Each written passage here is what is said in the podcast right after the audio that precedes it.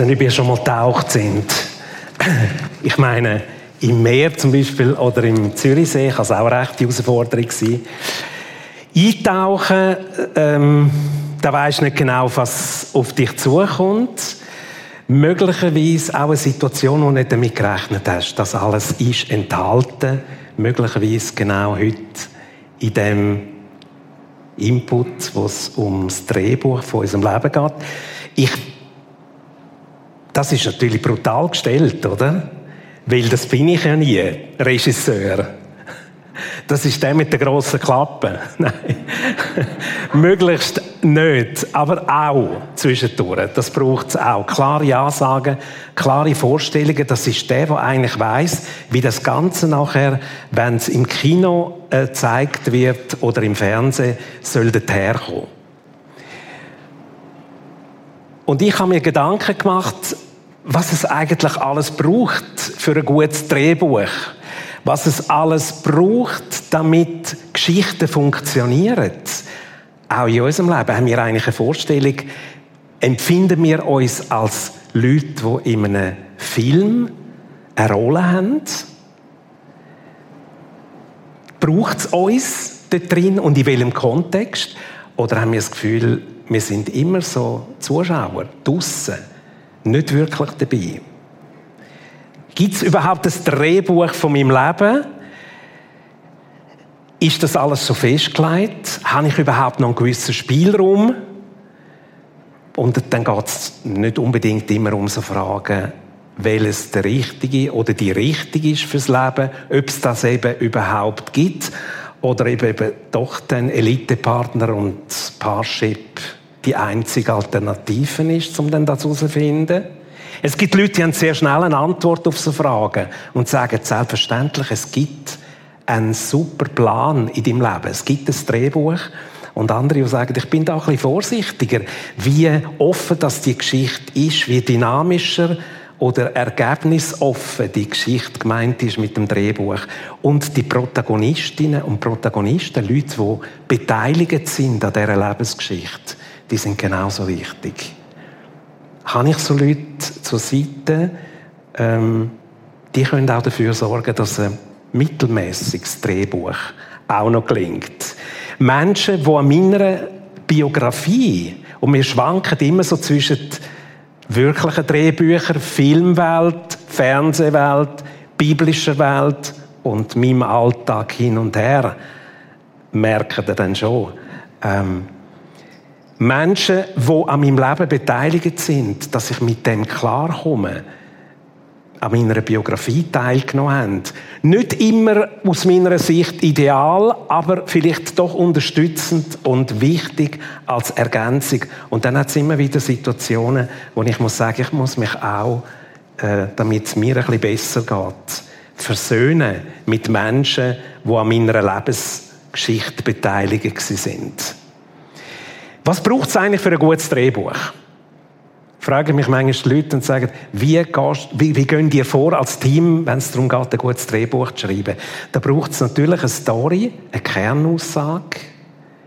Am besten wäre es, wenn man könnte in zwei, drei Sätzen sagen, was ist eigentlich Geschichte oder der Grund, warum das jemand einschalten soll. Wenn man das nicht findet, weiß ich nicht, ob es die richtige Sendung ist. Also eigentlich mache ich es so für mich so wie ein Training. Was würde ich meinem Nachbar sagen, wenn er mich fragt, warum lohnt es sich am Samstag einzuschalten? Wenn ich denke, keine gute Formulierung habe, müssen wir vielleicht noch ein bisschen feilen. Es braucht natürlich sehr gute Hauptdarstellerinnen und Darsteller, Protagonisten. Es braucht eben das Drama und das Drama entsteht ja häufig, wenn es Prüfungen gibt, wenn Kämpfe sind, wenn man etwas überwinden muss wenn eine Story in der Regel relativ normal anfängt, alltäglich anfängt, das ist bei einem guten Spielfilm, und dann passiert etwas, was das Ganze in Frage stellt. Dann muss man sich überlegen, wo soll denn das stattfinden? Ein idealer Schauplatz? Wo sind die guten Szenen? Wie könnte man das am besten darstellen? Wie kann man gewisse Gefühle noch unterstreichen, indem man zum Beispiel die richtige Musik darunter leitet? Also ganz viel so Überlegungen, wo man sich da macht. Und dann gibt es natürlich auch aus jedem Leben gibt es so Szenen, wo man sagt, drei, vier Fokuspunkte, sagen wir dem in der Fachsprache, wo unbedingt drin sein müssen, damit die Story verhebt. Und das sind halt manchmal oder sehr häufig Brüche im Leben. Ich habe mal gesagt, und das tönt, das soll nicht falsch überkommen. Ähm, mich interessieren eigentlich Leute für eine Story, wo man zeigen kann, wo Brüche haben. Leute, die normal in der Schule sind, dort schon gut sind und nachher noch besser geworden sind und alles gelungen ist und nie irgendetwas passiert ist. Es muss ja nicht das grosse Drama gerade sein. Die sind nicht so spannend. Da gibt es auch Leute natürlich, die ich schon da getroffen habe, die dann sagen, zu Recht vielleicht ein bisschen kritisch und sagen, sag mal, muss ich zuerst eine Bank überfallen haben, damit ich ein Thema bin im Menschen zum Sonntag? Oder muss ich zuerst eine Suchtgeschichte hinter mir haben?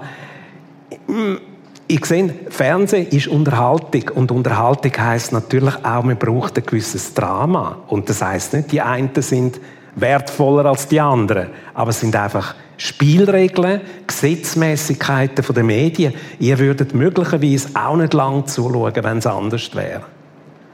In der Bibel ist übrigens voll von solchen, von solchen Geschichten, wo sehr viel natürlich mit Brüchen und mit Situationen zu tun hat, die ähm, nicht planbar sind. Die Frage ist, wie viel Schicksal, wie viel ist geplant, wie viel ist auf dem Skript? Hat das jemand schon vorformuliert und ich habe eigentlich gar keine Chance, gross zu leben? Ich habe gar keinen grossen Spielraum oder ich empfinde mich manchmal so. Vielleicht wäre auf dem Skript ursprünglich ganz etwas anderes gestanden. Wie viel kann ich da mitschreiben? Sind die Rollen eigentlich schon alle zuteilt von Gott her? Gibt es so etwas wie einen freien Willen? Wie viel ist vorherbestimmt? Da ist doch ein Gott, der so viel weiß, eigentlich alles weiß. Heißt, dass er die Sachen weiß, auch gleichzeitig, dass er sie vorherbestimmt. Oh, das ist schlüpfriges Terrain, oder?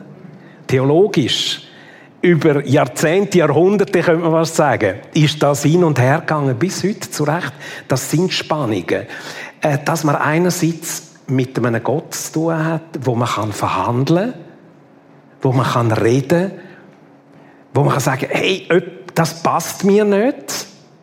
Und ich fast ein bisschen das Gefühl habe, Gott ist so ein Beziehungsgott, der biblische Gott, wo findet, zum, solange wir miteinander reden, ist noch etwas möglich. Manchmal aber auch nicht. Also dort ist er auch geheimnisvoll. Und bei der Schöpfung ist es auch klar, da hat eines Sagen, beziehungsweise je nachdem, wie man es theologisch anschaut, drei, die miteinander das machen. Oder beim Jesaja heißt es plötzlich im Kapitel 46, ich weiß, was geschehen wird, weil ich es tun werde. Ich weiß, was kommt, weil meine Pläne feststehen. Sag, okay, ist alles geschrieben. Jetzt dürfen wir natürlich genau das nicht machen und das lernen wir ja häufig, Sonntag für Sonntag da rein. Und ich habe schon so viel profitiert von dem. Die differenzierte, differenziert an die Texte hergehen. Man kann das eine klar belegen damit mit ein paar Texten und das Gegenteil vielleicht auch. Und da sieht man zum Beispiel, äh, habe ich jetzt gerade letzte gelesen, darum bringe ich das jetzt, die Berufungsgeschichte von Mose, ähm, wo äh, Gott Mose den Auftrag gibt, zum Pharao zu gehen.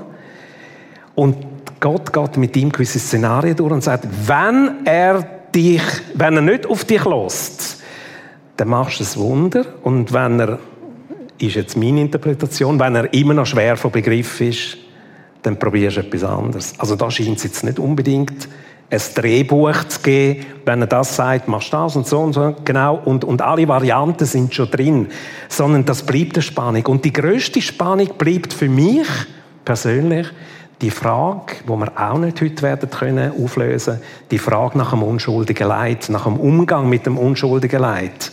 Haben wir jetzt auch wieder gesehen in den letzten paar Wochen. Überflutungen, Menschen, die immer noch vermisst werden ja, was ist jetzt das? Was ist jetzt dort mit dem Plan? Oder ich habe eine Sendung gemacht mit, äh, einigen von euch ist das bekannt, mit ähm, Philipp und dem Johannes Mickenbecker, der eine, der mit 23 jetzt gestorben ist. Und ein paar Wochen vorher habe ich mit ihm noch die Sendung aufnehmen Und er hat gewusst, es geht auf ein Ende zu. Aber nicht genug. Die haben auch erlebt, dass ihre Schwester jung gestorben ist. Wo sie zusammen sind fliegen, ein Angebot hatten, mit einem kleinen Flüger zu gehen, haben sie schon lange davon geträumt. Und der eine von diesen Brüdern sagt, weisst du was, aber ich wäre jetzt vorgesehen gewesen, zum Einsteigen als Erster, aber wenn die Lady, die Schwester, unsere Prinzessin da ist, dann darf sie zuerst und sie geht runter. Und stirbt. Jetzt kommst du wieder. Ist das auf einem Skript gestanden? Genau so. Ich weiß es nicht. Ich weiß auch nicht, wie hilfreich das die Sachen sind. Ich weiß nur, dass es andere Spuren gibt, wo gleit sind, wo sehr viel hilfreicher sind. Zum Beispiel eine Aussage aus Jesaja 49, wo, wo, wo so Gänsehaut bei mir immer wieder auslöst. Mit so einem Gott haben wir es tun, wo sagt, noch bevor ich dich im Leib deiner Mutter entstehen ließ, hatte ich schon meinen Plan mit dir. Noch ehe du aus dem Mutterschoß kamst, hatte ich bereits die Hand auf dich gelegt. Da, da hat sich jemand schon Gedanken, gute Gedanken über mich gemacht, bevor ich überhaupt da bin. Die vielen, die sich als unerwünscht vorkommen, unwürdig vorkommen, das Leben lang kämpfen um, um ihre Daseinsberechtigung, mit so einem Gott haben wir zu tun wo mich vor kurzem jemand angehauen hat auf einem Bahnhof und gesagt hat, ja, Ihre Sendungen sind eigentlich ganz okay, ähm, es geht einfach ein bisschen viel um Gott. An einen Gott, den ich nicht glaube, hat er gesagt. Und dann habe ich gesagt, ja, aber wäre, also, die Sendung funktioniert nicht ohne Gott. Das ist unser Auftrag und unsere Berechtigung. Sie machen ja auch keine Jass-Sendung ohne Karten, oder? Das geht nicht. Das ist in sich vom System her nicht richtig.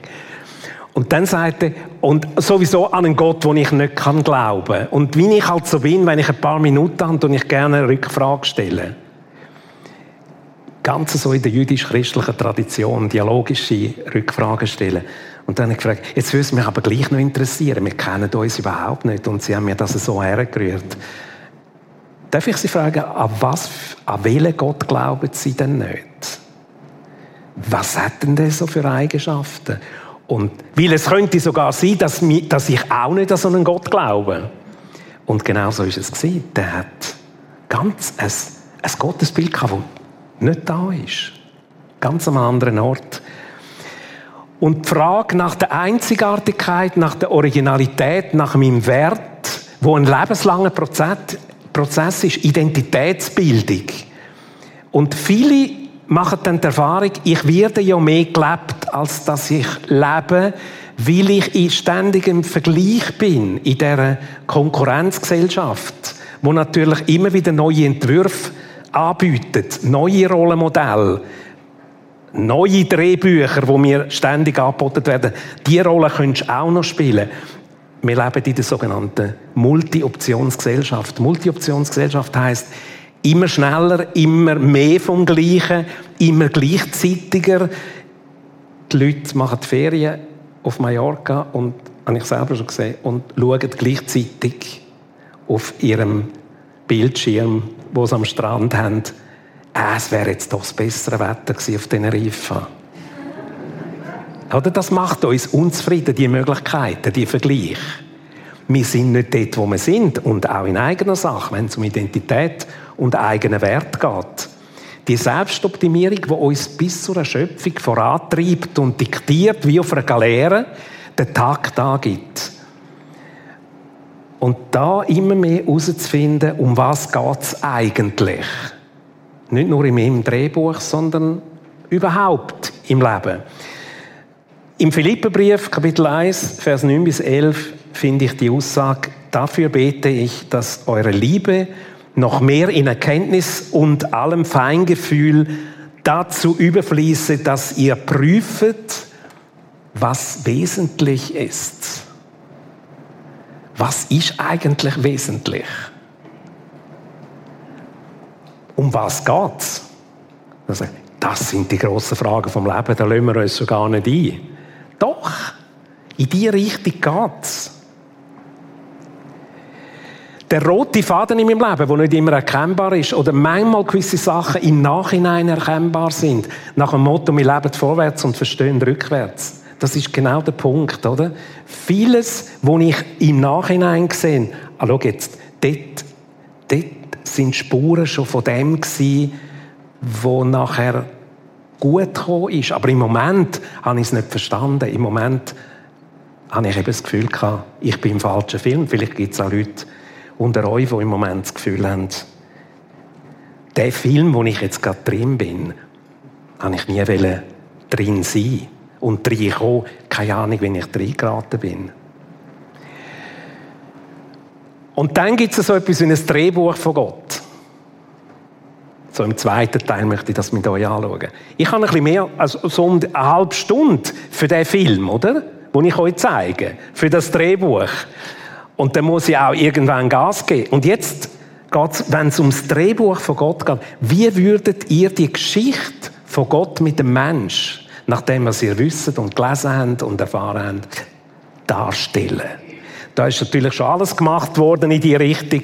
Da gibt es natürlich äh, Ben Hur 1 und 2, Jesus von Nazareth, Passion of Christ, alles versucht, die Geschichte zu zeigen.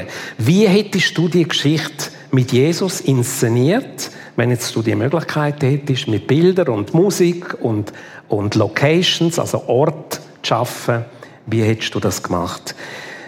Wenn ich im Johannesevangelium ein paar Etappen anschaue, dann sehe ich, da wird Gott Mensch, das ist so das Basisskript. Fleisch und Blut, greifbar, spürbar.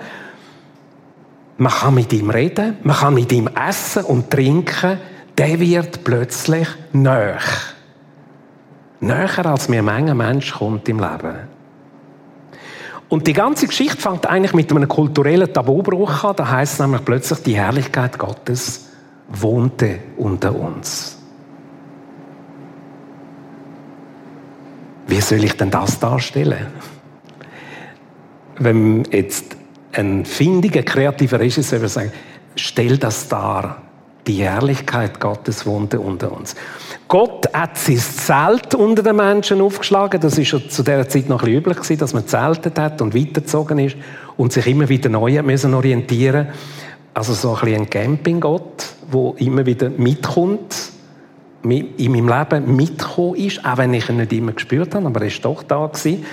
Und Gott schlägt seine Zelt unter den Menschen auf. Das ist eine grossartige Geschichte. Fängt an in der Weihnacht mit einem unverheirateten Mädchen, wo schwanger wird, kommt eigentlich in ungehordete Verhältnisse rein. Wir hätten es natürlich inszeniert im Triumphalismus von Hollywood irgendwo eben in Jerusalem und nicht irgendwo im Juhe aussen. Dort hat es schon angefangen. Und dann, was hätten wir denn für eine Inszenierung gewählt? Da taucht Jesus erstmal so richtig auf. An einer Hochzeit in Kana ist auch nicht gerade so der relevanteste Ort.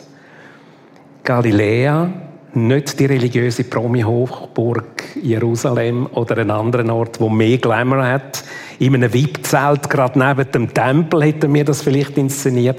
Nein, völlig anders. Und sein Thema ist, ihr habt zu wenig Wein und erst noch schlechte.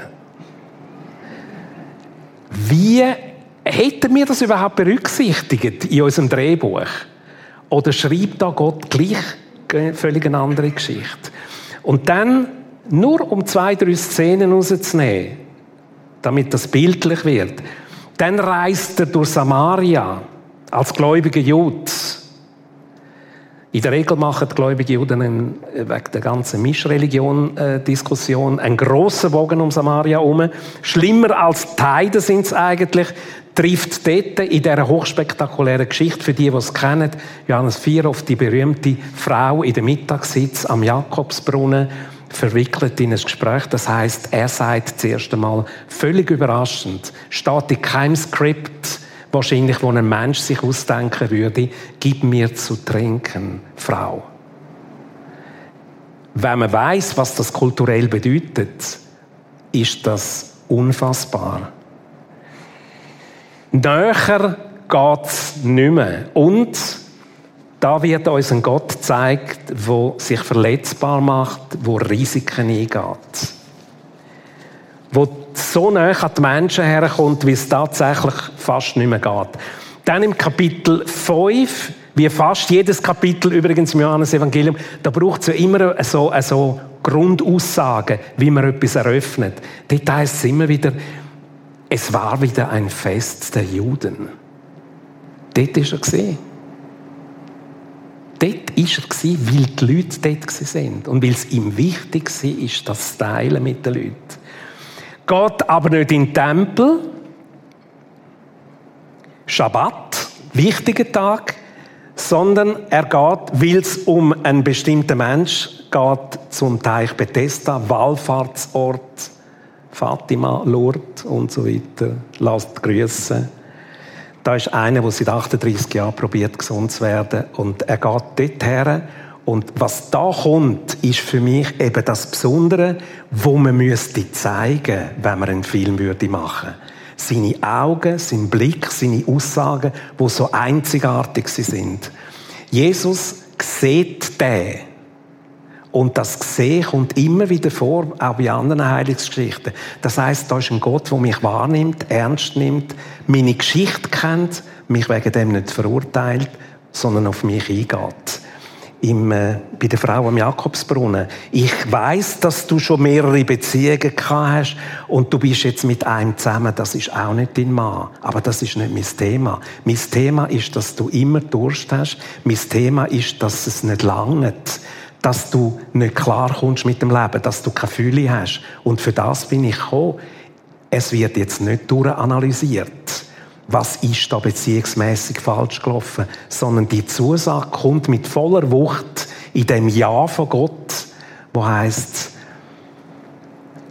ich sehe dich ganz anders. Und das ist so das Unerwartete.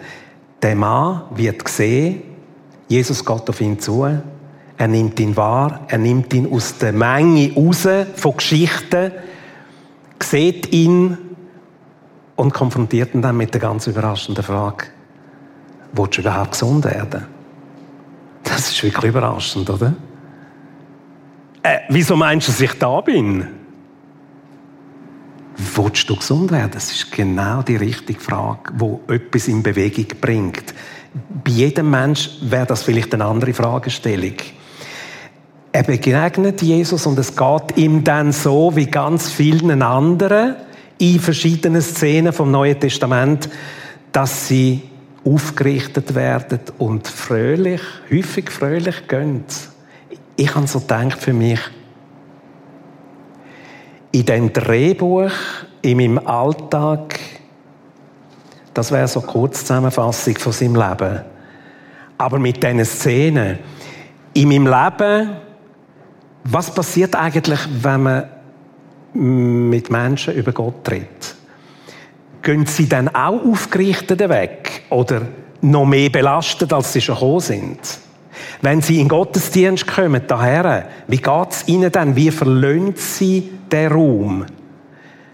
Sind vielleicht immer noch ein paar Fragen um? Zweifel und, und beschäftigen mich noch einiges, ist einiges nicht geklärt, aber grundsätzlich kann ich rauslaufen und sagen, ich bin ich bin aufgerichtet, es ist etwas passiert mit mir. Wenn der Mann vom Nazareth an den Leuten vorbeigekommen ist, außer sie sagen so fromm gewesen, dass er ihnen zuerst einmal klar hat müssen, Knöpfe tun. Aber sonst war er der, der grosse Aufrichter, der grosse Lebensbejaher, der, der sagt, dein Drehbuch wird jetzt heute ergänzt. Wir sind noch nicht fertig und jetzt kommt eine neue Dimension in dein Leben hinein. Und Identität verstehe ich darum ganz klar als Prozess. Wir sind nicht so schnell fertig. Es gibt ein paar Richtigkeiten. Ich bin gewollt und bejaht und geliebt. Und zwar nicht so, wie man das manchmal so ein bisschen sagt, als Slogan. Ähm, denke ich dann manchmal auch so ein bisschen für mich, ähm, wenn jemand sagt, du kannst jetzt gerade kommen vor Gott, so wie du bist. Denke, okay, stimmt das? So wie ich bin, weißt du, wie ich im Moment bin oder drauf bin? Oder was, was mich beschäftigt, was ich so für, für Gedankengänge habe? Und der Umgang mit meinen Brüchen, die Brüche sind da. Die machen mich auch zu dem, wo ich bin. Das alles gehört zu mir, auch wenn es ganz traurig ist und schmerzhaft und immer noch wehtut. Vieles, was ich zuerst als Niederlage gedeutet habe, ist plötzlich ganz anders. Und das Drehbuch endet doch noch an einem anderen Ort, als ich gedacht habe.